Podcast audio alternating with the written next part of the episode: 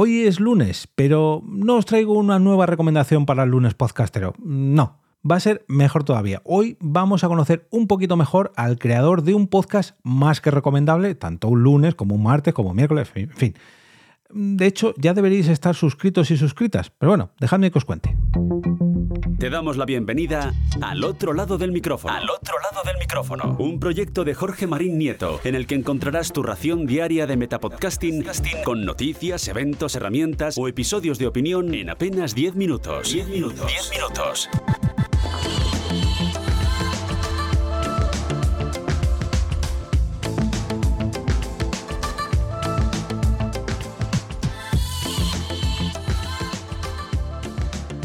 Hola a todos y todas las personas que estáis al otro lado del micrófono y bienvenidos y bienvenidas a una nueva ración de Metapodcasting Diaria. Yo soy Jorge Marín y hoy quiero presentaros a un compañero de micrófono.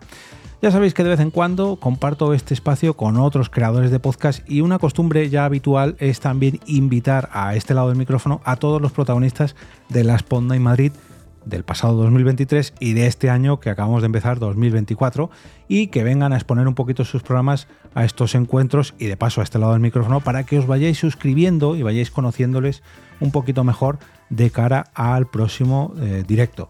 Y es que el 1 de marzo, en poco más o menos, poco más de dos semanas, cuando estéis escuchando esto, tendremos en el Artistic Metropol de Madrid, en la calle de las Cigarreras número 6, a el equipo integrante del podcast Sayonara Baby. Pero hoy solamente he invitado a uno de ellos, a su cabecilla, a pasarse a este lado del micrófono para que nos hable un poquito mejor de este proyecto, de todos los spin-off que tiene o que tendrá y de cómo es su podcasting en general. Tony, bienvenido, ¿qué tal? Muy buenas, ¿qué tal? ¿Cómo estamos, Jorge?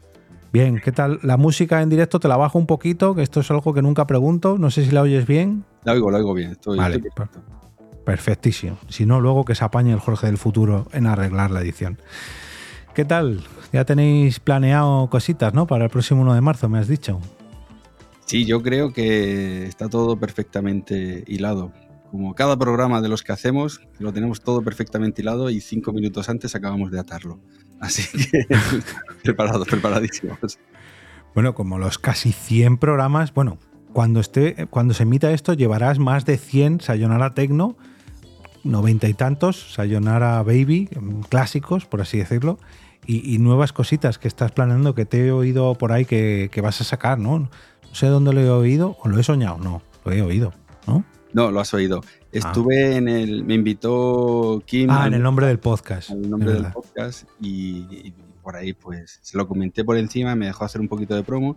Hicimos promo también de la Spot Night y aprovechamos me, he embarcado, no es un proyecto mío, es un proyecto de unos amigos, pero como son colaboradores habituales míos y uno de ellos es amigo de la infancia y demás, dije, pues yo si quieres te dejo, te, dejo que te apoyes en esta marca que creé y lo sacamos adelante.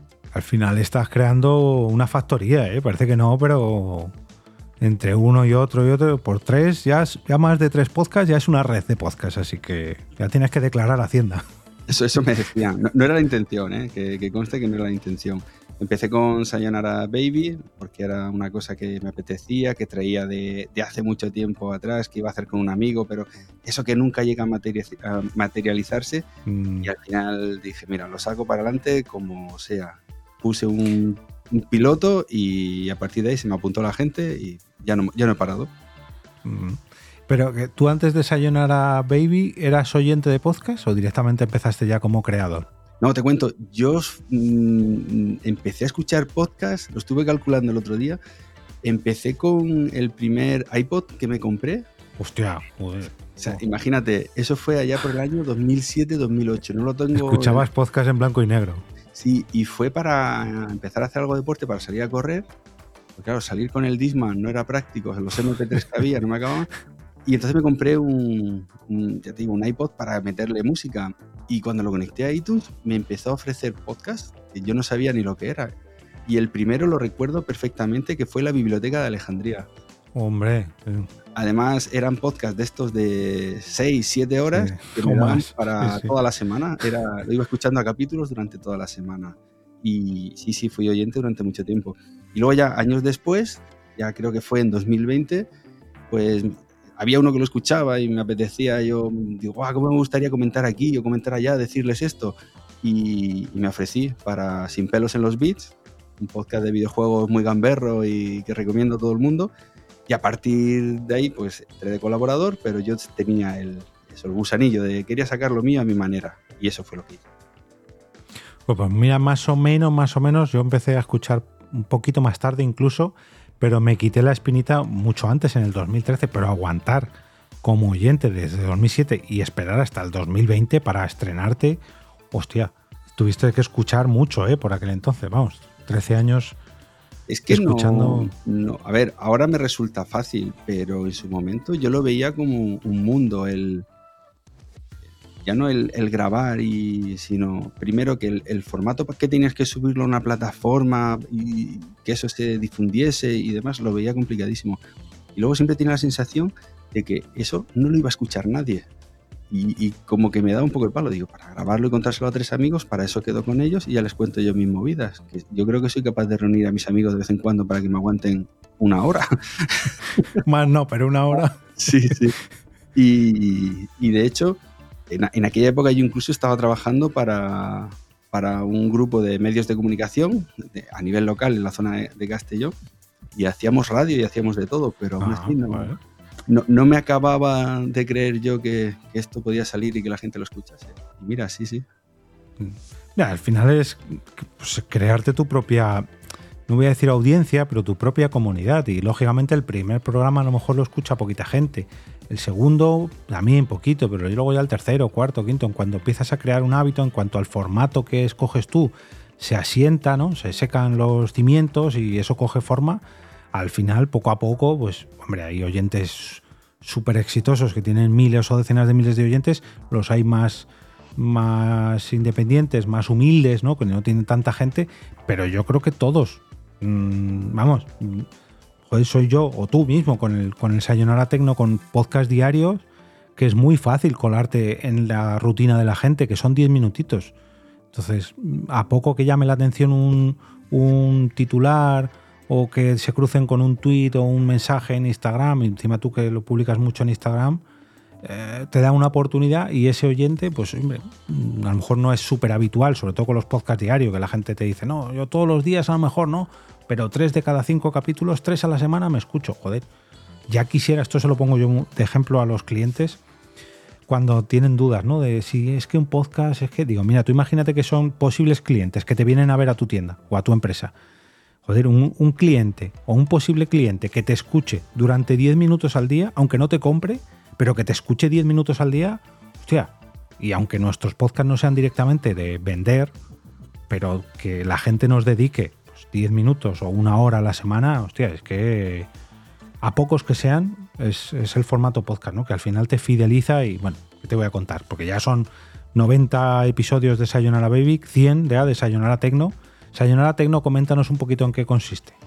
Sayonara Tecno es un formato que voy a decir que te lo fusilé a ti directamente. No, como si hubiera sido el primero yo. No, no, mira, fue, yo escucho, a ti te escucho desde hace tiempo, desde que empecé prácticamente, un poquito antes te conocí de, casualidad, y ya me encuentro. Mm. Y, tiene un formato también, ¿no? 10 minutitos al día y pues bueno, tú hablas de metapodcasting, él habla de sus movidas y, y, me pareció interesante y yo dije, ostras, pues yo cada vez estaba metiendo más tecnología dentro de Sayonara Baby y dije, a ver si voy a meter la pata, lo voy a estropear porque me lo pasaba muy bien y me gustaba mucho, y encima se me ofrecía gente para venir, dije, pero no, voy a, voy a no, a no meter la pata, no, vamos a mantenerlos mezclar. separados y ya está. Entonces dije, pero claro, no puedo embarcarme en un podcast grande que me requiera mucho tiempo. Y, te lo digo tal cual, digo, voy a hacer como Jorge o, o como me encuentro, digo, 10 minutitos me pongo, cojo esta temática y, la fusilo en 10 minutos. Además me pongo el, cronómetro y todo para intentar no pasarme, porque cuando me di cuenta había grabado 20, 25 minutos. Digo, no, voy a mantenerme ahí. 10, 10, 15 minutos como mucho, lo tengo. Y eso, pues cuatro días a la semana. Mi objetivo es dar contenido, pues si puedo, de lunes a viernes. Hago lunes y martes Sayonara Tecno, miércoles Sayonara Baby y jueves y viernes otra vez Tecno. Y luego los fines de semana pues estoy metiendo unas charlitas que me esto es un invento que he hecho, que tampoco sé si estoy metiendo la pata o no, pero bueno, como me divierte, lo hago. Estuve en la JPod de Gandía y se me ocurrió allí meter una, la mesa de mezcla, la, la Rodecaster, puse allí cuatro micrófonos y, un cartelito de tienes 10 minutos, nos grabamos un podcast y empezó a desfilar la gente por delante mío y se iban sentando de distintos podcasts. La JPod que tiene, que va gente que hace podcast y entonces la gente le gusta hablar y grabar. Y tuve la oportunidad de conocer un montón de gente y grabarlos y dije, pues esto mismo me gustaría extrapolarlo y llevarlo durante todo el año. Entonces, en vez de hacerlo de forma expandida, pues eso. Cada fin de semana voy a meter una charla con alguien distinto y, ya. Y eso que querías echarle un ratillo nada más, y al final te lías, te lías, te lías y. Totalmente. Dices, 10 minutos, 10 minutos, sí, pero es que 10 minutos son a la semana son muchos minutos y al mes. Así que ahí estoy. Al principio no me daba tiempo a sacar un programa de hora y media a la semana y ahora cuando me di cuenta, pues casi lo estoy sacando. Mm. Yo eso igual, cuando he hecho la vista atrás, ahora ya no, pero el año pasado cuando cumplí 10 años grabando podcast, yo recuerdo cuando yo solamente grababa porque podcast que eran dos horas al mes. Y esos dos horas, esas dos horas al mes yo además lo editaba y lo super editaba y me tiraba a lo mejor, no sé, 10 o 15 horas editando ese programa y decía, madre mía, y esto todos los meses, qué cansado es, madre mía. Uh". y ahora que grabo uno diario, más todos los que con los que trabajo, más los Pound más si echara la cuenta de todos los podcasts que grabo al mes, mm, al final, lógicamente, tengo que cobrar por ello, ¿no? Por la cantidad de horas que es, pero, pero no somos conscientes, ¿eh? esto lo comentaba hace poco en el podcast, que no valoramos eh, el, la redundancia, el propio valor que tiene nuestro podcast. En la preparación, en la edición, en la publicación, en las redes sociales, que no sé qué. Eh, eh. O sea, si, pasáramos factura de todo lo que hacemos por amor al arte, saldría, pese a que no queramos o no lo queramos cobrar, pero echamos mucho tiempo, ¿eh? mucha dedicación a todos. Bueno, no hemos hablado de Sayonara Baby, que lo hemos pasado un poquito por encima, que son reuniones de colegas, entre comillas, bueno, sin comillas, sobre cine, series, ocio en general, música también, he oído por ahí, la tecnología las ha apartado un poquito, He apartado la tecnología, he apartado la, música, porque vamos a, eh, saldrá Sayonara Music en, en, unas semanitas, que van a ser sesiones que, pues eso, recopilando sesiones de antiguos compañeros de cabina, y por eso lo va a gestionar un amigo mío. Yo le he puesto el nombre. y, me, y, me voy a encargar de, de, alojarlo y subirlo y todo eso, que es la parte tediosa para mi amigo. Y, y Sayonara Baby, pues es el germen principal si hablamos de series y de películas, lo que hacemos es que cogemos una temática cada semana. En torno a esa temática, cada uno de los participantes, a veces somos dos, a veces somos tres, a veces somos diez, mm, lo vamos gestionando cada semana como podemos. Cada uno aporta una película o una serie a esa temática y a partir de ahí fluye todo. Te digo que ese sí que es muy, muy improvisado y nunca sé qué es lo que voy a encontrar ni cómo, porque encima la temática cada uno la coge como quiere. con pinzas es quedarse corto. Mm.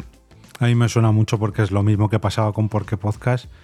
Eh, lo que pasa es que no, ahí no, estábamos centrados en series o cine. Ahí decíamos arquitectura. Y claro, yo no soy arquitecto ni, ni, mucho menos. En ese caso porque vino un arquitecto, ¿no? Pero educación, bueno, pues más o menos todos hemos ido al colegio, al instituto, a la universidad, bueno.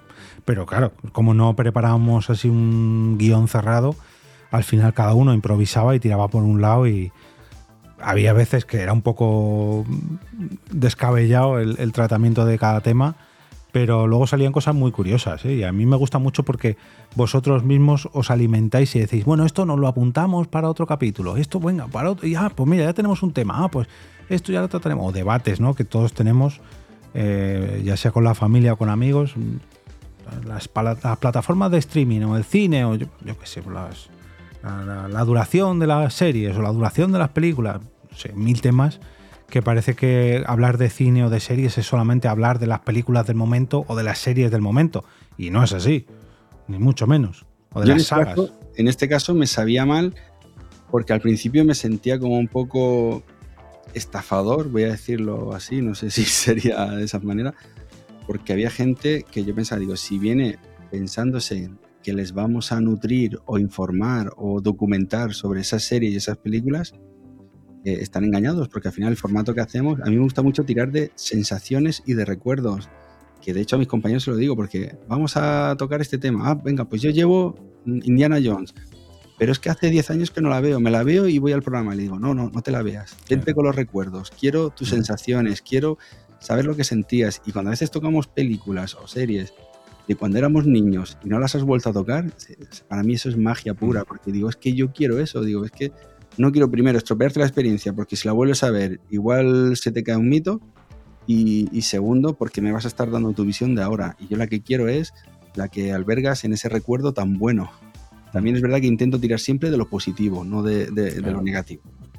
soy un buenista en ese caso, pero es que eh, vengo a disfrutarlo, no a, a desahogarme ni a maldecir. Entonces, por eso tiro por ese camino. Y que ya para Bilis hay muchas redes sociales y mucho, podcast también. Y oye, si se va a hacer sangre, se va a hacer sangre, pero normalmente no es, no es lo primordial. Quiero decir, no, alguien no se pone un podcast para, bueno, lo sé que sí, pero para escuchar maldades y maldades, poder que te escuches un capítulo. Pero un podcast que esté continuamente haciendo sangre de todo, vamos, yo al final ese tipo de podcast los acabo abandonando porque, joder, es que yo te metes aquí nada más que para criticar y para hacer carne picada de las películas, videojuegos, libros, de no sé qué, todo, lo criticas. Y una cosa es hacer una crítica y otra cosa es ser un criticón. ¿no? No, no sé. Yo me reúno con mis compañeros de micrófono para pasar un rato agradable, no desagradable, no, no sé. En fin. Em, y para la Ponda y Madrid, ¿les has comentado un poquito a los compañeros que se van a encontrar o directamente les has dicho, bueno, tenemos un directo? no, yo sí que esto lo anticipo todo. Ah. Sí, la, la y Madrid, la verdad que estamos muy ilusionados desde el momento que pudimos confirmar la fecha, desde el momento que te dije, déjame esa, déjame la reservada, más era la única fecha que podíamos ir y, dije, a ver, me la jugué a un todo o nada, es o me da esa fecha o no va a poder ser. Y sí, sí, tenemos muchas ganas. Además, vamos a tratar un tema que nos gusta mucho, sobre el que no nos cansamos de discutir. Además, te lo tengo que decir así, porque es discutir. Y es que vamos a hablar de manga y anime. Vamos a llevar otakus, porque es lo que somos, los, los viejos otakus, los que éramos otakus sin saberlo, pues te vamos a llevar esa temática allá a Madrid y a compartirla pues, con toda la gente que le gusta la Fortnite. Y a mí, fíjate, hablando también de cuando era, porque yo también soy otaku, cuando eh, de pequeño, claro, de pequeño eran dibujos todos, ¿no? Que esto imagino que lo hablaréis en el directo. No, son dibujos, pero no sabíamos si eran. Sabíamos que eran japoneses porque de vez en cuando salían letras, eh, letras en japonés, pero no sabíamos si eran, pues eso. Incluso había mezcla, ¿no? Porque y porque le ponían los ojos muy grandes y eso tenía que ser japonés. Claro, sí, bueno, pero que no sabíamos si los habían hecho en Japón o, Marco, ¿no? Marco es, en italiano, ¿no? Es un niño italiano, pues tiene que ser dibujos italianos. Pero no, porque luego las letras salen en japonés.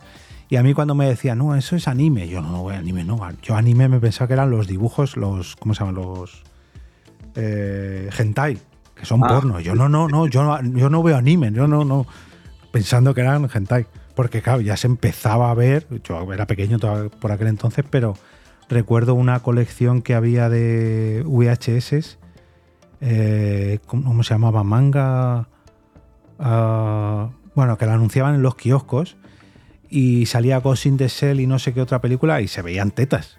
Y yo decía, no, no, no, no, no. Estaba esa, pusieron la de Euroseo Hidoji, que sería prácticamente pornografía. y animada, eso sí. Claro. Sí, sí, vamos.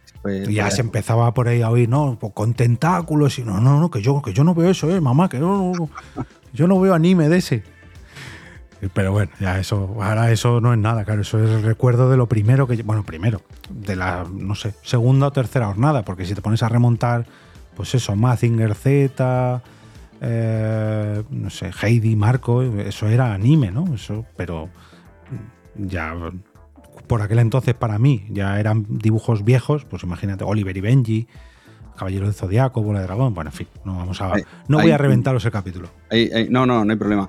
Decirte que estuvimos en el salón del manga, allí tuvieron a bien invitarnos a mis compañeros y a mí a hablar también de, este producto que se nos ocurrió, que es Oltakus, y allí nos estuvimos nutriendo de auténticos expertos. Entonces, con lo poco que pudimos llevar nosotros, con lo que interactuamos con la gente allí, que tuvimos una sala para nosotros con cientos de personas para que nos escucharan y, y que nos aportaran cosas, porque tengo que decir eso, que lo que buscamos es interactuar con todo el que venga. O sea, no pretendemos ir, soltar la chapa como si fuese una clase de profesor y no, no, no, vamos allí a soltar nuestra chapa, pero queremos nutrirnos también de la interacción de la gente y entonces le voy a decir a la gente que venga, que, esté dispuesta a colaborar mínimamente. Que, va a ser todo para bien, ¿eh? que nadie se sienta como que va a ser el típico mago que le va a hacer un truco de magia, que lo va a sacar ahí al escenario y humillarlo. No, no, no, o sea, va a ser todo para bien. Y a partir de ahí, pues, que el, único problema que le veo de verdad es que solo vamos a tener una hora. Mm, bueno, quizás podamos alargarlo un poquito más, eh, depende del montaje, pero bueno, eh, un poquillo no, no hay problema. No, a ver, dos horas no, pero bueno, a lo mejor hora y media se puede, no, no hay problema. pero aún así. con ganas, que, que, nosotros ya las tenemos y las tenemos, vamos, recargadas, pero además tipo resorte, eso que está preparado para que en cuanto lleguemos a Madrid, ¡pam! soltarlas de golpe. y, a partir, y a partir de ahí, vamos, que yo creo que lo que vais a encontrar van a ser cosas conocidas, pero vais a tener un punto de vista también diferente y divertido. Además que esto, esto mismo, yo personalmente para los directos yo lo veo así. A mí me gustan los podcasts que, joder, ya que van a un podcast en vivo donde hay gente cárnica, como dicen los de Nadie sabe nada, que puedan participar también, ¿no? Y que, no voy a decir que suban al escenario, porque a lo mejor no hay que subir al escenario, pero bueno, con un micrófono de mano, a ver, ¿qué? un comentario, y una respuesta, que el público sea partícipe del propio programa, ¿no? Porque pues para eso van también, para ser parte de él y vivirlo como, como se merece. Entonces, yo, vamos, lo veo, aparte de que ya está todo hablado, ya está todo medio organizado, pero yo lo veo totalmente claro. Esto lo comentaba Sun en, uno de los episodios anteriores de hace un par de semanas, eh, de que preparar un podcast en vivo no es lo mismo que preparar un podcast, eh, ya no voy a decir online con tus compañeros, aunque sea presencial con tus compañeros, pero en el que no haya público, ¿no? Preparar un live.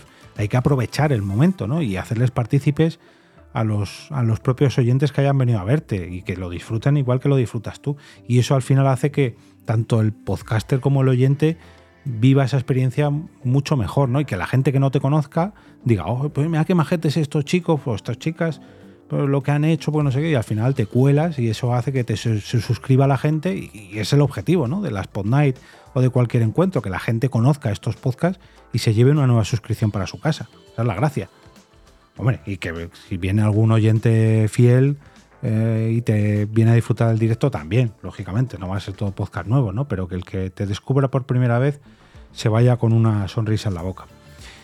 Eh, hay una cosa, esto me, ha quedado pendiente antes, lo que hiciste en la JPod 23, eso debería estar instalado en, en, todas, pero no que lo monte un podcast, no, no, que lo monte la propia organización, joder, que haya una mesa ahí de mezclas o una rodecaster y que la gente pueda grabar, no voy a decir sus podcasts así porque sí, porque si no al final entre tres o cuatro se adueñan de la mesa de mezclas y se comen todo el día de grabación, pero joder, yo esto lo queríamos hacer en JPod 18. De hecho queríamos montar una como una especie de ay, ¿cómo se llama? Una esto que hacen con las redes locales de ordenadores, una LAN, una LAN party, mm. pero de podcast. Digo, joder, ponemos mesas en fila con enchufes, que la gente se traiga su mesa de mezcla, su micrófono y grabamos todos a la vez aquí. Pero claro, luego pensamos y dijimos, hostia, a lo mejor el tema ruido va a ser un escándalo y luego también organizar eso para una hora solamente, que todo el mundo venga cargado y es un poco... Pues yo tengo que decir que fui a las de 2022 en Madrid, fue donde te conocí, donde sí, sí, el Funko Pop de, de podcast. Funko Podcast, sí cierto, muchísimas gracias, sobre todo por la envidia que le he dado a mucha gente por tenerlo yo y los demás, ¿no? y, y, allí fui y la llevaba en la mochila, iba preparado, además llevaba mi Rodecaster de estreno, la, prácticamente la llevaba allí, y no me atreví, no me atreví a proponerlo, ni a sacarlo, ni nada más, acababa de empezar, eso, yo empecé en julio de 2022 y eso fue en septiembre, si no recuerdo mm. mal. Y a la octubre en octubre. Digo, ya la siguiente edición dije, ya, esta no se me escapa. Le escribí a la organización, le dije, quiero hacer esto, esto, esto. Se volcaron, no te puedes imaginar, ¿eh? lo que necesites, lo que haga falta. Cuando llegué allí pregunté por los que me habían dicho, todo el mundo no te preocupes, que sí, me querían poner una sala y yo dije, pues si me pones una sala voy a estar allí marginado, perdido en un rincón, nadie me va a ver. Dije, no, no, yo quiero estar aquí al lado del salón principal por donde pasa todo el mundo, que pueda poner mi cartelito y mi bol de chuches, para que todo el mundo se acerque, aunque sea a ver con la excusa de ver el cartel se come una chuche y de paso hablé conmigo. Y a partir de ahí ya fue una rueda, una rueda, una rueda, una rueda. Y estuve cuatro horas o cinco seguidas grabando. Se levantaba uno, se sentaba otro, se levantaba uno. Lo bueno es que fui, no conocía a nadie.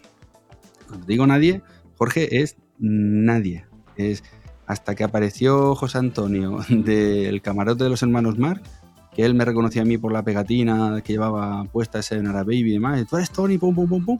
Y ya está. También tengo que decir que él fue el que me abrió las puertas a que todo el mundo luego fuese sentándose y pasando. Te iba a decir que abrió la veda y luego ya todos. Sí, sí, sí.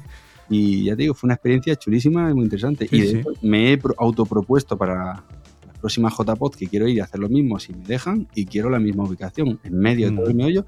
Yo ya me encargaré luego de solucionar los problemas de sonido, de ruido, de ambiente, de todo que además creo que es bonito, ¿no? El estar ahí en medio de todo, ver pasar a la gente, que te vean grabar. a mí, ya te digo, es que es lo que te digo, eso lo, debería montar la propia organización de cada JPod. Porque en la JPod, aparte de creadores, aparte de gente de, la industria, por así decirlo, van oyentes, pero todos tenemos eso en común de que o bien nos gusta o bien nos gusta crear podcast y tener ahí algo montado para que cualquier persona, que no hace falta que sea una sala de directos donde la gente va con su directo preparado, no, que sea simplemente sentarte a pasarte por ahí y charlar con la persona que esté ahí. Es que lo debería, vamos, a mí me pareció una idea mm, envidiable.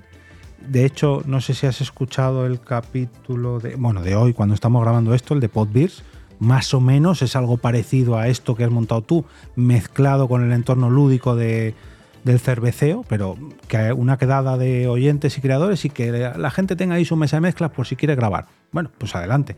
Así que me parece una idea, vamos, que, la instauren, que te la quiten o que te la cojan prestada toda la organización de JPod, porque yo, vamos, yo solo espero que mi aprobación. Por lo menos a mí me respeten y me dejen mi rinconcito. Digo, a ver si me van a sacar a mí de una culada. O que haya dos o tres. Y es que al fin y al cabo tampoco, si no montas altavoces, no molestas a nadie. No, no, no que más. es que... ya te digo, es, solo necesitas una mesa y dos sillas. Claro. No estás pidiendo tampoco nada del otro mundo. Sí, de hecho es que se lleva haciendo mucho tiempo. Yo recuerdo en las JPOD 13, yo me llevé, y mucho, no, no, quiero ponerme yo ninguna medalla porque hay miles de, podcasters que se la han llevado. Se llevan una grabadora pequeñita con un micrófono y van paseándose por ahí. Pero no es lo mismo que sentarse tranquilamente que alguien que ya tiene todo el equipo montado y que sea las personas las que se pasen cada 10 minutos, como es tu caso, venga, y charlas, y charlas, y charlas, joder, no, no sé, a mí me pareció una idea, mm, vamos, ya te digo que debería estar fija en todas las JPod. Tú fíjate que es en las WordCamp, que yo he hecho tres, tres si no me equivoco, eh, montando eso más o menos, pero para un podcast de cada WordCamp, de cada evento de estos de WordPress, y haciendo, habiendo hecho tres, Sune me parece que ha hecho otra y no sé si en alguna ocasión más lo han hecho. Y ya la gente cuando me ha visto en otras WordCamp me han dicho, hombre, ¿no te has traído hoy lo de los podcasts? Joder, yo que quería grabar hoy contigo. yo no, joder, es que no, no, pues esta vez no, ya para la siguiente. Pero que la gente ya identifique o que tenga localizado que en ese sitio hay un espacio por si te quieres pasar y contar lo que sea o charlar con la persona que es que, vamos, yo lo veo para todo tipo de eventos, ¿eh? para todo tipo de eventos. A lo mejor yo porque soy un enfermo del podcasting y lo veo todo muy bien. Pero, no sé, igual que hay televisiones que cubren eventos, radios que cubren eventos, ¿por qué no puede haber un podcast que cubra el propio evento? O aunque esté simplemente ahí, igual que hay fotógrafos que cubren lo que está pasando, que haya un podcast que cubra lo que esté pasando, ¿no? Y que las personas cuenten lo que están viviendo en el propio evento. No tiene por qué ser un evento de podcast, puede ser un evento de cualquier cosa. O directamente un podcast que se saque que salga fuera de su zona de confort, como es tu caso, pero ahora lo vamos a hacer en directo. Y te llevas grabaciones, ¿cuántas grabaciones sacaste de esa JPod? Pues no las tengo cuantificadas, pero con la tontería saqué programas dos semanas. Hora y media y hora y media, ya editado, recortado y todo. Porque claro, tampoco era cuestión de llegar, sentarse y empezar a hablar.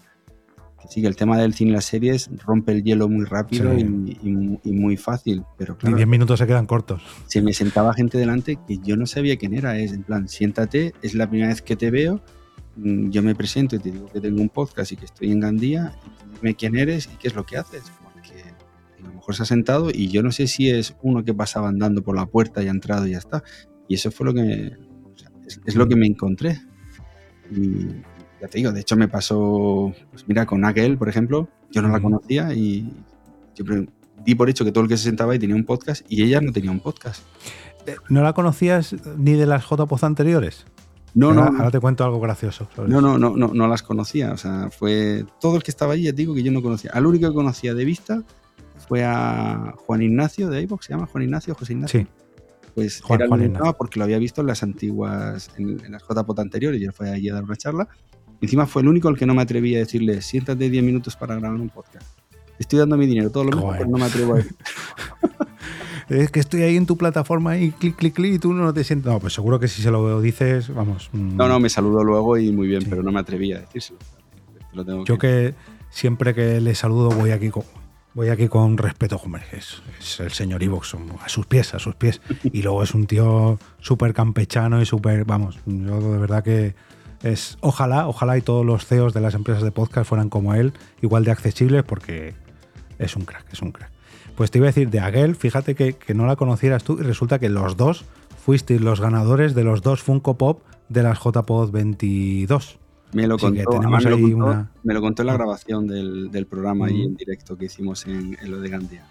Y ya te digo, y de hecho aquello ha derivado, ya te digo, como ha derivado en, las charlas que luego he ido grabando, pues por ejemplo estuve en Barcelona, en el Salón del Manga, y no en el mismo formato con una mesa de más, pero sí que me llevé ya un micro inalámbrico y con el móvil y pues grabé unas cuantas entrevistas por ahí a gente interesante. Eh, y eso, voy, haciéndolo. al final es una cosita que llevo siempre en la mochila. Y ahora me voy a Castellón y estoy de viaje, quedo con un amigo que tiene otro podcast. Pues venga, siéntate después de cenar, te secuestro 10 minutos para hablar de cine y así lo voy haciendo. Sí, te he escuchado, te he escuchado uno con un amigo hace muy poquito, hablando de, sagas y demás, y de Regreso al Futuro. Y, eh, además, a mí me gusta mucho cuando sale un podcast fuera de su entorno habitual, por así decirlo, y aunque se oiga ruido, eso también hace ver al oyente o escuchar al oyente eh, meterse en la escena. Porque si estamos acostumbrados, como me pasa a mí ahora, a mí normalmente la gente me escucha hablar solo en este podcast.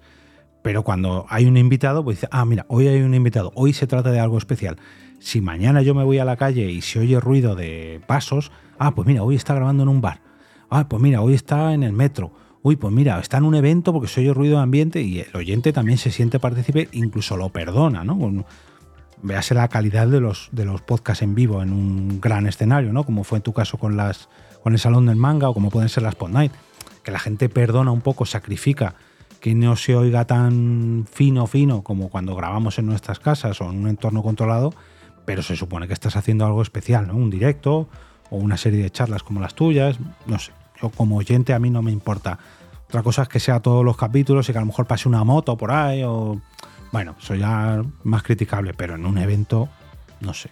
Yo, yo lo agradezco también que de vez en cuando los propios creadores se salgan un poco de su, de su zona habitual, ¿no? Y que hagan experimentos y que prueben y... No sé. yo lo agradezco. Hay otra cosa que además agradezco también y es la despedida de tu podcast, que agradece siempre a, los, a los oyentes su participación en Patreon, Coffee, eh, eh, y además les mandas otros podcast amigos en todos los episodios. Y esto me flipa, porque oye, a un metapodcaster como yo, eso de que un podcast no solamente hable de otros podcasts, sino que además termine todos los capítulos recomendando al otro lado del micrófono, entre otros muchos podcasts, desde aquí a tus pies, porque se agradece mucho que haya una propia comunidad de creadores que entre unos y otros nos vayamos recomendando y moviendo y eso. Parece que no, que es algo que se ha perdido con el paso de los años, pero yo creo que los que nos gusta mucho el formato no nos importa mandar a gente a la competencia, por así decirlo, porque no es competencia. Yo en este caso sí que voy a decir que lo que no voy a hacer nunca es recomendar un podcast que a mí no me guste.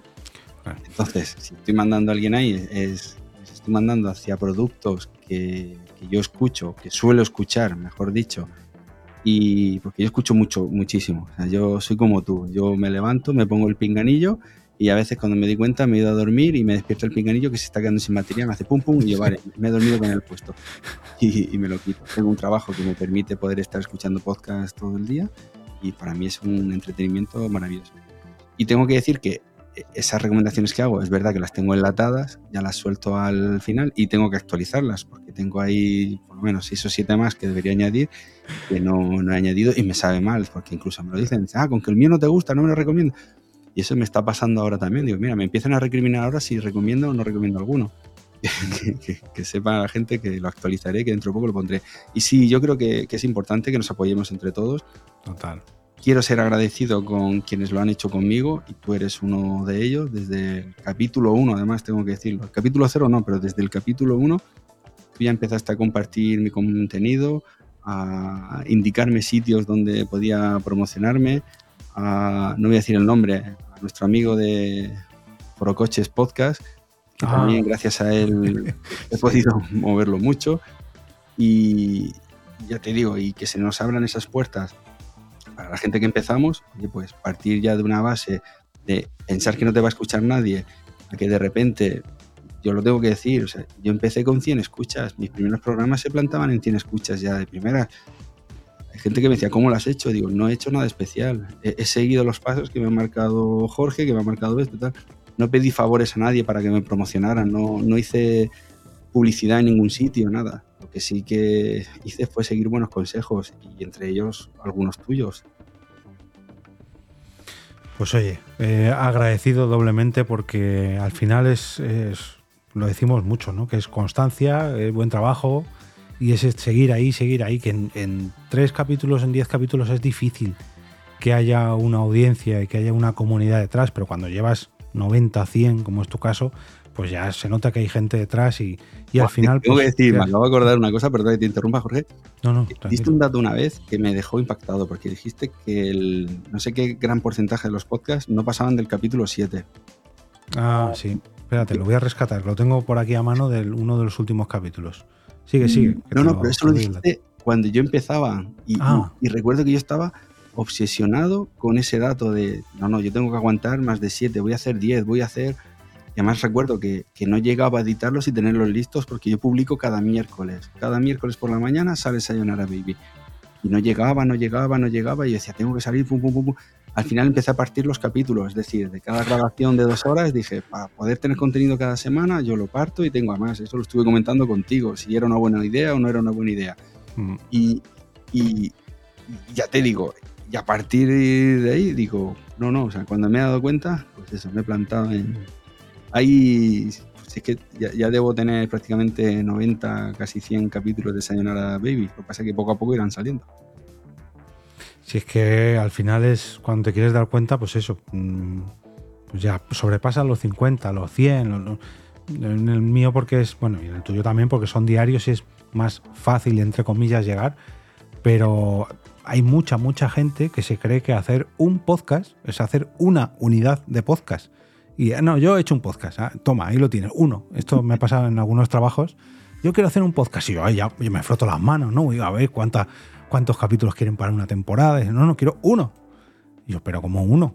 Uno, mm, a ver, yo te lo hago, pero uno mm, no tiene mucho sentido. O sea, no tiene sentido. Que no, no, vas a hacer comunidad, no vas a hacer oyentes, te van a escuchar, pero van a decir, ah, vale, pues muy bien. Pues igual que el que crea un canal de YouTube. Lo que pasa es que tú no haces un YouTube, Haces un canal y dentro de ese canal hay muchos capítulos, pero hay gente que tiene, no, no, un podcast y es una un capítulo. Y es como, joder, esto no, no va así.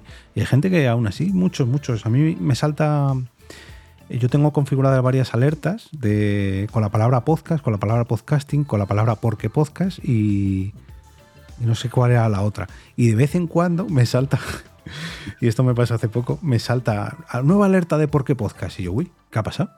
Y es gente que ha creado un nuevo podcast y lo llama, ya hay tres o cuatro porque podcast, pero que solamente graban un podcast.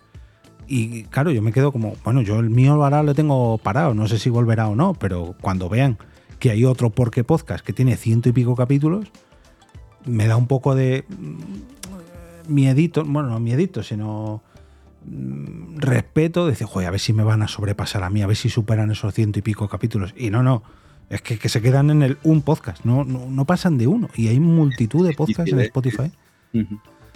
Es tristísimo en ese sentido, no sé. Yo creo que también entre que desmotiva mucho al principio empezar, ¿no? Arrancar hasta que la gente te descubre. Y luego que parece fácil esto de ponerse frente a un micrófono, y realmente lo es si lo haces una vez, dos veces. Pero si lo que quieres tener es una continuidad, al final son muchas horas y te tiene que gustar realmente porque la dedicación que exige pues no siempre se ve correspondida con el retorno que tiene, porque el retorno es algo que viene muy a medio largo plazo. Esto yo creo que es una de las, y aquí me sirve también para abrir un pequeño debate, una de las pequeñas, eh, uno de los pequeños alfileres que ha pinchado la burbuja del podcasting. Que las plataformas eh, y las empresas se creen que tener un podcast exitoso es cuestión de una temporada o seis capítulos y no. Y un podcast que tenga audiencia hace falta muchos capítulos y muchas temporadas. No, no yo ficho a una estrella influencer, me hace 10 capítulos y ya, lo peto. No, por muchos seguidores que tengan Instagram. Esa, es que esto, viene, y ya te digo, yo que he trabajado en el mundo de, la radio, el cómo se interpretaban los datos de audiencias de la radio. Y muchas empresas siguen con ese concepto. Y aquí hay una medición más real. yo tengo claro que no es real los números que salen. Yo tengo claro que los números que yo tengo no pueden ser reales, porque es que no, a mí no me cuadra pero es más aproximado a una realidad que los datos que te dan las radios con esas mm. estimaciones de 500 llamadas en una población como Madrid. No, sí, es imposible. Creo que va por ahí y pues eso, las empresas se, se autoengañan creyéndose que van a tener un alcance que luego realmente no tienen. Y de hecho, yo por ejemplo te lo digo y hablamos un poco de metapodcasting si quieres.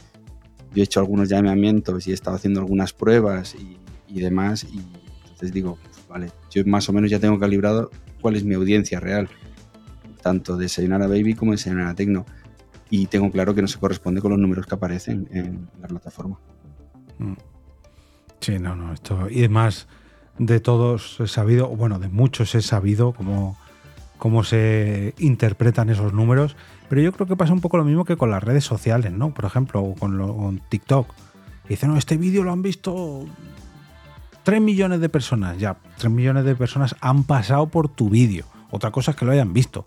Y otra cosa es que, bueno, pues, vídeos de 15 segundos, claro, si el vídeo es tan cortito, pues es lógico que haya personas que se hayan cruzado con él 5 veces, 10 veces, o gente que lo haya visto, la, esté hablando con su mujer o con su marido y ni siquiera hayan prestado atención. Con un podcast de una hora, pues es mucho más difícil que la gente se escuche un podcast de una hora. Pero aún así, hay podcasts que se reproducen indirectamente de donde no lo escucha nadie o que salen sugeridos y cuenta como descarga, en fin. Pero lo que dices tú es mucho más real que esas famosas eh, estadísticas del EGM, que eso no hay, eso en los años 80 o 70, bueno, todavía, pero hoy en día con la con la facilidad que hay de medir todo lo digital, mm, no, no. Y más que nosotros tenemos no sé si la suerte o la desgracia de tener una comunidad muy cercana, ¿no? Haces una encuesta o haces un llamamiento, lo que dices tú, y más o menos sabes por los que están ahí fieles. Y bueno, no van a ser todos, lógicamente, de oyentes habituales, algunos hay que no, pero más o menos pues, tenemos eso, ya te digo, la suerte o la desgracia de conocer a todos o casi todos los oyentes que tenemos. Y cuando llega alguien nuevo, que realmente es un fan fiel, o un seguidor fiel te lo dice, joder, me estoy escuchando todos los capítulos, voy por el primero, madre mía, me estoy escuchando. Y tú, pero qué loco, ¿qué dices? Eso hay podcasts que no, ya ni les importará, ¿no? Tengo además pendiente de grabar un capítulo sobre esto, de que ya hay podcasts que pasan ni siquiera de contestar a sus oyentes que les escriben y, que les agradecen los me gusta. A mí eso personalmente no me gusta, ¿no? Eso de que joder, tienes a alguien que te está comentando, agradeciendo, no sé qué, y no eres capaz de dar un me gusta o darle las gracias o... No sé, es la magia de tener una, comunidad cercana, ¿no? O unos números controlables, no sé qué sonará mejor. Eh, me decías antes que escuchas mucho podcast. Dime unas cuantas recomendaciones, no sé, dime cinco o seis recomendaciones. Y no me vale al otro lado del micrófono, que ese ya lo has dicho. Mira, me voy a salir un poquito de las que salen al final de... vale, no te lo quería yo decir, pero venga, vale. Y son de esas que tengo que añadir recientemente. Pues mira, la, te voy a recomendar la de Psicología a ladrillazos. Hostia, espera, voy a sacar el podcast, este que ese no lo conozco, me lo voy a ir suscribiendo. Para, para Jorge del futuro. Psicología a ladrillazos. Pues mira, ahí es, de psicología y, el que lo hace es, un fenómeno. Yo lo conocí a raíz de verlo en el canal de Jordi, Jordi Yatcher, que es el que hace Spurna y Tiskra. Y ya te digo, es, ha venido varias veces por Sayonara Baby y ya, lo tenemos como casi que habitual, es de esto, que cuando tiene disponibilidad se apunta a estar con nosotros. Le gustan nuestras locuras. Voy a recomendar.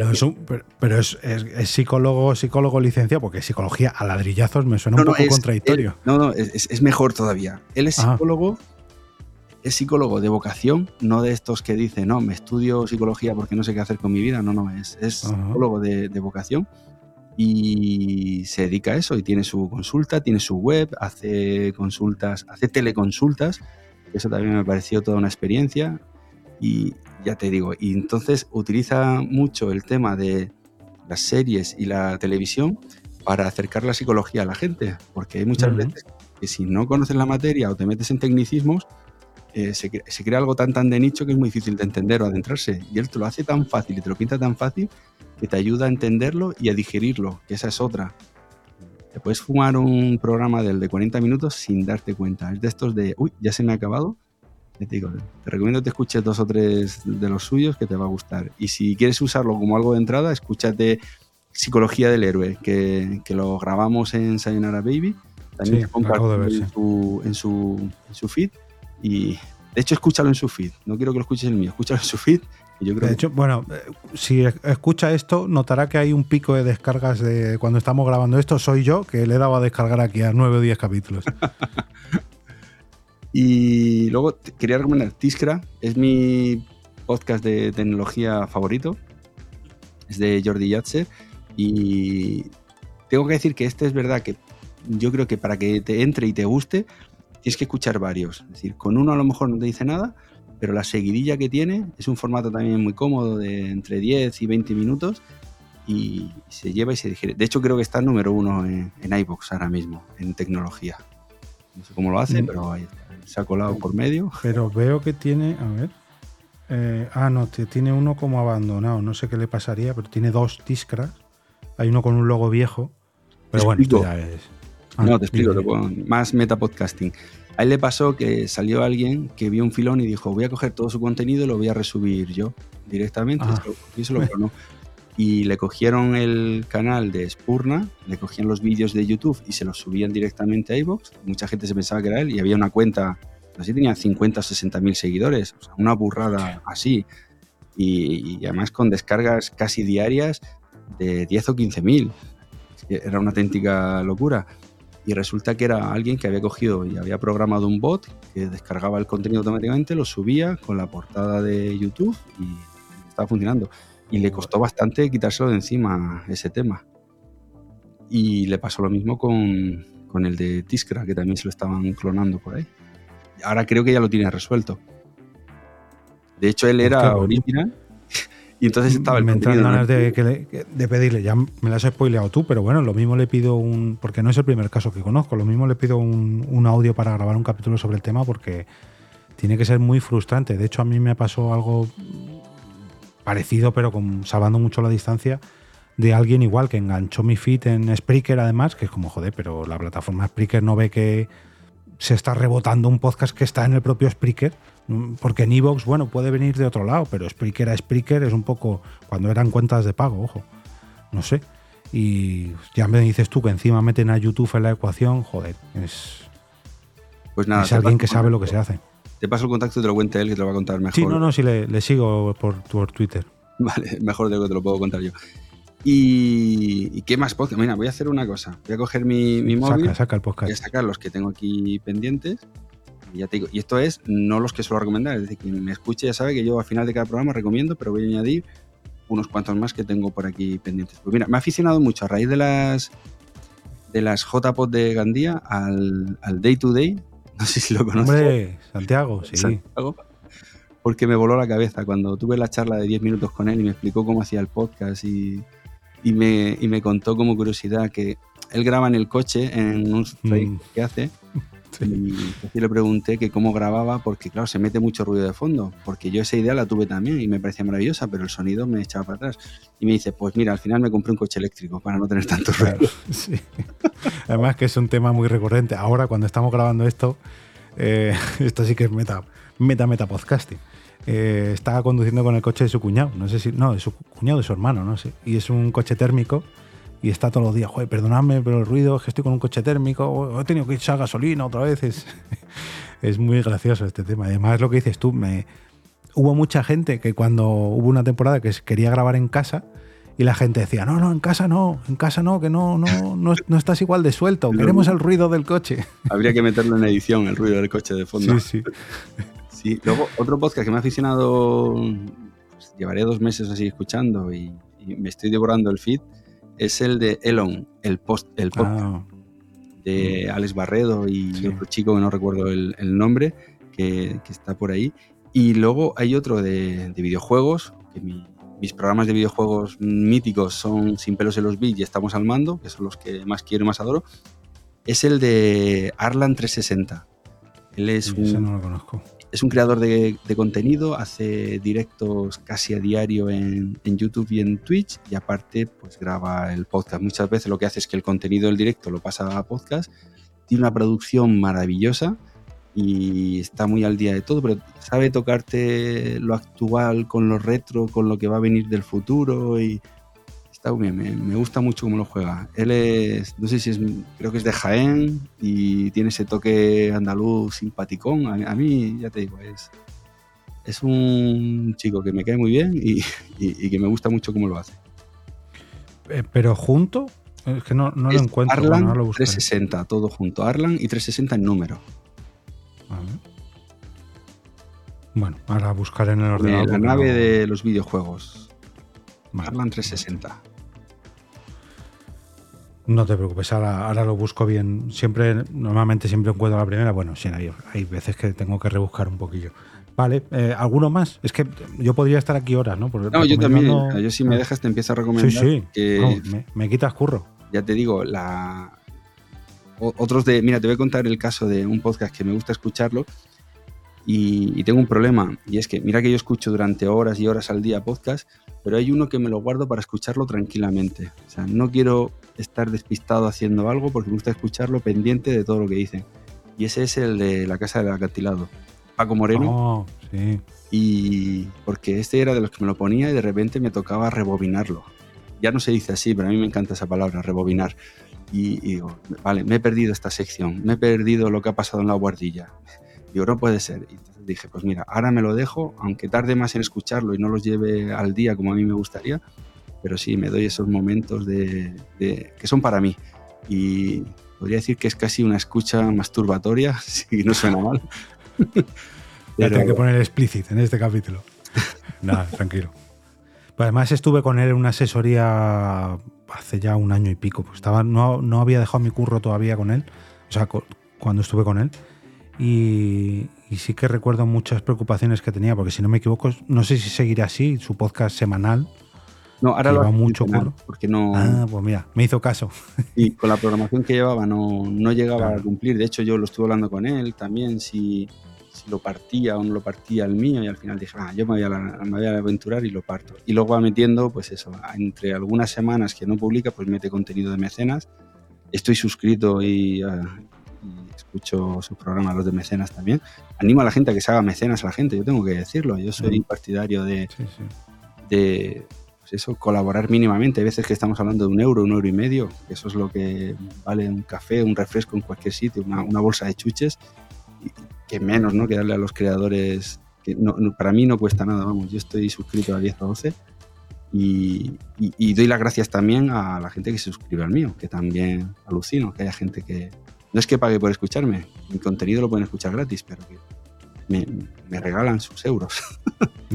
desde aquí también agradecerte porque eres mecenas del coffee, eh, eres cofitero eh, ya desde hace mucho tiempo, pero mm, me gusta mucho comentar esto porque por ejemplo, cuando en Netflix o en HBO o en cualquier plataforma de serie se cancela una serie, la gente, joder, han cancelado esta serie, qué pena, porque no sé qué. Y, es eh, plataformas que cuestan mucho dinero hacer esas series, pero que no nos importa pagar por ellas, aunque nos cancelen nuestra serie favorita.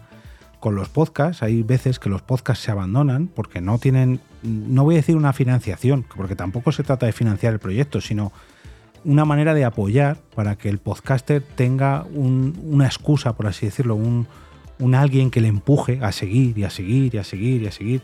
Y con tu apoyo, y hay gente que a lo mejor no puede, pues mira, si no puedes, no pasa nada, pero ponle un mensajito, ponle un agradecimiento, ponle un me gusta, ayúdale de cualquier forma. Si es con ese apoyo económico, mejor que mejor, porque le ayudarás, oye, esas horas que pierde, o que dedica, mejor dicho, a crear ese contenido que tanto te gusta, pues que siga ahí. Pero hay, que, hay que apoyar a todo el mundo. Y está claro que hay podcasts súper exitosos que cobran de plataformas y que se sacan con la publicidad insertada. pero también hay podcasts muy pequeñitos que se lo ocurran mogollón y que merece la pena ayudarles. Es que, mm, es que vamos, yo creo lo de mm, el micromecenazgo o la microfinanciación de podcasts es algo que nos ha costado, nos ha costado muchos años, pero ahora ya es algo habitual y que muchos podcasts se lo tienen muchísimo más que merecido, vamos. Mm. Yo en este caso tengo que decir, primero, que no me da vergüenza decir que quiero monetizar mis podcasts, al final invierto mi, tiempo, todo lo que saco del podcast lo reinvierto en el, podcast, de hecho, todos los meses pongo dinero mío para sacar esto adelante también. Y ya te digo, y pienso que la mejor manera también de fomentar que a mí me puedan dar aportes es dándolos yo también. O sea, no, no pretendo que se me reconozca, ni, ni, que me vayan dando las gracias a todo el mundo que se lo doy, ni nada de eso, ni mucho menos, pero sí que quiero que la gente lo sepa, que yo, ya que estoy dispuesto y ya que lo digo públicamente, que me gustaría que sacarle rendimiento a esto, que menos que yo también me gaste dinero en eso. Igual que me gusta pagar mis entradas de cine, igual que me gusta pagar mis videojuegos, ya está. ¿Que he sido un pirata toda mi vida? También, pero cuando me lo puedo permitir, pues también lo pago. Y que si te pones a pensar, nosotros porque somos consumidores hardcore, ¿no? De podcast, pero la cantidad de horas que consumimos de podcast completamente gratis, a comparación de, fíjate lo que te estoy diciendo, a comparación de plataformas de Netflix y demás, que también consumimos muchas horas, pero que pagamos mucho más por ellas. Eh, respecto a la cantidad de horas mm, al precio que pagamos, vamos, es que deberíamos dedicar mucho más eh, apoyo económico a las plataformas, bueno, plataformas creadoras de podcast que, se lo merecen mucho por la cantidad de horas, por lo que decíamos antes, ¿no? Joder, que empezamos, no, para un podcast de 10 minutos, ya, pero es que 10 minutos llevo 50 semanas o llevo 4 años. Yo, a mí me gusta hacer los capítulos 99 cuando digo los años que he dejado de fumar para ver el dinero que me ha ahorrado, porque es una manera de no sé si monetizar o al menos no, no desmonetizar el, tiempo invertido que llevo aquí. Pero bueno, que nos vamos, que nos vamos del tema. Eh, pues Tony, yo creo que podríamos seguir esta conversación el 1 de marzo, pero después de, vuestra grabación en vivo. Siempre se lo digo a todos los que vienen de visita que disfrutéis de la grabación en, en el Artistic Metropol. Recordemos que tenéis el enlace a las entradas en las notas del episodio y que estoy deseando que se acabe ya esa grabación porque cuando ya se acaba es cuando yo puedo empezar a disfrutar, cuando ya he recogido todo y nos vamos al bar y brindamos por la buena grabación. Que hemos hablado eh, en persona, no sé si una o dos veces, yo diría que una. Una vez, una vez, sí. Una vez y fue, además estaba yo sin voz, que en las JPod 20... no hablaste, tú me eh, escribiste. me recordarán como Vito Corleone en esas JPod porque no podía hablar. Y joder, a ver si esta vez podemos hablar más tranquilamente y un poquito mejor. Muchas gracias de verdad por el apoyo en el coffee, en la Spot Night y aquí hoy, que ha sido un placer tenerte al otro lado del micrófono. Eh, si quieres invitar a la gente a tus podcasts o a lo que sea, todo tuyo. Nada, yo darte las gracias a ti por el aporte, o sea, por el soporte y, apoyo, ya no solo que me das a mí, sino a, todo el podcasting en general. Creo que haces un trabajo maravilloso. Invitar a la gente a que se pase, eso sí, por Sayonara Baby y Sayonara Tecno, Además, tengo la suerte que he elegido unos nombres que nadie más tiene. Si ponéis eso en el buscador, voy a salir yo. Así que creo que en ese sentido también lo, lo hice medio bien. Y, que interactuéis más con nosotros, que a nosotros nos vale mucho. Sabemos que nos escucháis, seáis más o menos, pero que nos llena muchísimo cuando ponéis un comentario, tanto si es para decir que os ha gustado como si es para criticarlo. Y ya por último voy a decir que voy a ir a Madrid, yo soy de fuera de Madrid, soy de Murcia, voy a la Spot Night, vamos a estar por allí el día 1 de marzo y me voy a llevar mis micrófonos también. Durante la grabación no, pero antes y después y un par de días que voy a estar por allí, voy a intentar grabar con muchísima gente. Así que si estáis dispuestos y queréis ser voluntarios, estaré encantado de traeros a Sayonara Baby. Pues mira, mejor que mejor.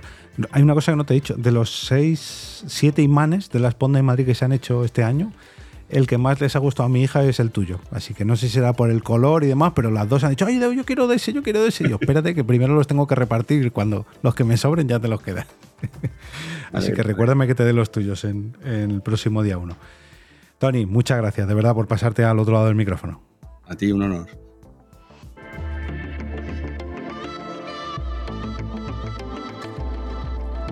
Y ahora nos despedimos y regresamos a ese sitio donde estáis vosotros ahora mismo, al otro lado del micrófono.